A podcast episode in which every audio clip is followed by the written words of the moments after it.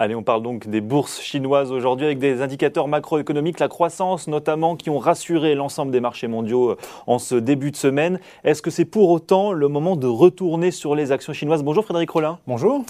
Conseiller en stratégie d'investissement chez Pictet Asset Management. Euh, on, le disait effectivement des, des indicateurs macro plutôt positifs, la croissance, etc. Qu'est-ce qui soutient d'ailleurs la croissance chinoise, la consommation? Alors la consommation d'ailleurs interne, pas terrible, mais la croissance chinoise, oui, on revient à des niveaux, euh, on va dire, pré-Covid. Euh, Attention, pas encore. Hein. On, a eu des chiffres euh, de croissance chinoise au cours du dernier trimestre de l'année, pour le dernier trimestre de l'année 2021, qui ont surpris favorablement, mais qui restent faibles. Hein. C'est-à-dire que le trimestre a été à 4%, 4%. Donc, ça reste quand même en dessous. Hein. La Chine, on s'attend à moyen terme, aujourd'hui plutôt un taux de croissance 5,5, 6, et à moyen terme un taux de 5. Donc, on est un petit peu en dessous, mais les investisseurs s'attendaient à des chiffres encore plus bas. C'est ça. Donc je dirais c'est un peu meilleur qu'attendu. la croissance totale pour 2021 est très très forte, hein, de l'ordre de 8%, mais ça, ça s'explique pas par ce qui s'est passé récemment, mais ça s'explique tout simplement parce que 2020 avait été tellement euh, catastrophique, on sait pourquoi, qu'il y a un effet de base hein, qui fait que 2021 est formidable, mais le deuxième semestre de l'année 2021 euh, est plutôt faible, mais au final un peu meilleur qu'attendu. Et c'est ce qu'on regarde évidemment sur les marchés. Hein. Voilà, on savait que la croissance allait être faible, mais, mais est-ce qu'il y a aujourd'hui quelques signes d'amélioration Et c'est ça qu'on va aller chercher? Et alors justement d'ailleurs, quand on regarde dans, le détail, on, se rend compte quand même que les actions euh, chinoises sont un peu les grandes perdantes de l'année 2021, euh, malgré un marché qui était quand même assez inarrêtable en, début d'année. Qu'est-ce qui s'est passé? Alors c'est vrai, les six premières semaines, je regardais, c'est plus 18% sur la, bourse chinoise. Donc c'est formidable et à ce moment-là, c'était vraiment Chine numéro un. Euh, elle sortait de l'épidémie très gagnante puisqu'elle avait mis en place des confinements extrêmement sévères, mais qui avaient permis ensuite à son économie euh, de, de, de, repartir. Ça, c'était il y a un an. C'était il y a un an et elle produisait de façon assez intéressante. puis, que se passe-t-il à partir de ce moment-là? Eh bien, euh, je dirais deux choses.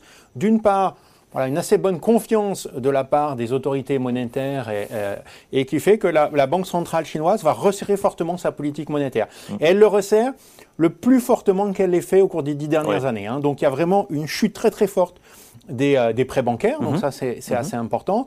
Et puis deuxième chose, on a une sorte d'avalanche réglementaire, on s'en souvient, on, on, met euh, des contraintes un peu partout dans le secteur privé, euh, notamment dans les, dans les valeurs technologiques, et ça évidemment, ben, les entreprises doivent s'ajuster, et donc ça a tendance à ralentir l'économie. Donc c'est là, c'est une sorte de double auto voilà, affliction qui a été mise en place par les autorités chinoises qui il est vrai, ont tendance parfois à avoir un peu la main lourde dans leur, euh, dans leur politique en général.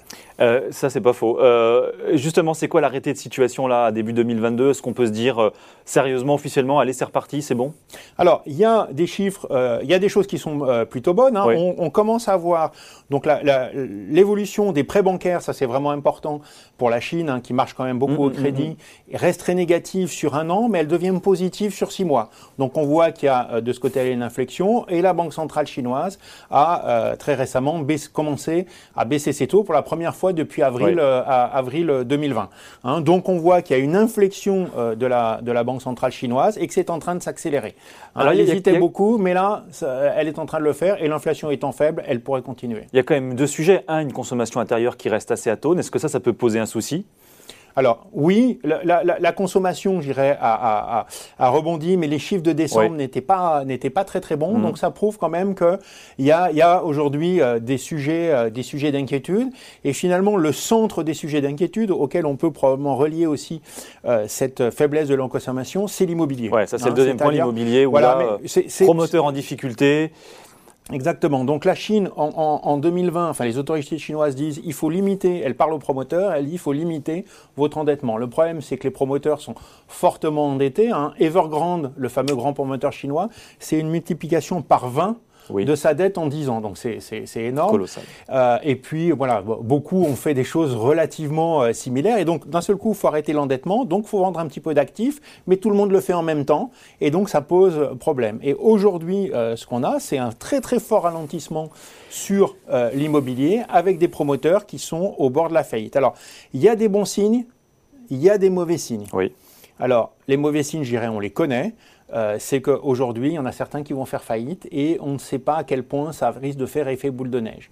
les bons signes quand même, c'est qu'à la suite du, euh, de l'assouplissement monétaire de la Banque centrale, Mhm. eh bien, on commence à avoir de la demande de la part des particuliers sur les achats d'appartements. Ce qui prouve quand même qu'ils gardent confiance aujourd'hui dans les promoteurs, qui reviennent sur l'immobilier, et ça, c'est très positif. Bon, une fois qu'on sait tout ça et qu'on a compris tout ça, est-ce que c'est le moment de revenir sur les actions chinoises? Est-ce que c'est le moment d'y retourner là en ce euh, mi-janvier 2022 Alors, quand on regarde les, les- les indicateurs agrégés, je dirais le supertanker, il est en train d'opérer un virage plutôt euh, positif.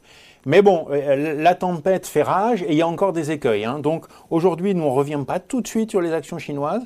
Pour, On dirais- attend un petit peu. On attend un petit peu pour deux raisons. D'abord, elles ne sont pas si décotées que ça. Oui. Hein, elles ont très largement sous-performé, mais aussi en raison d'une sous-performance bénéficiaire. Mhm. Donc en termes de multiples de valorisation, elles sont plutôt pas chères, mais c'est pas c'est pas les soldes. Hein, c'est pas voilà, pas extrêmement bon marché.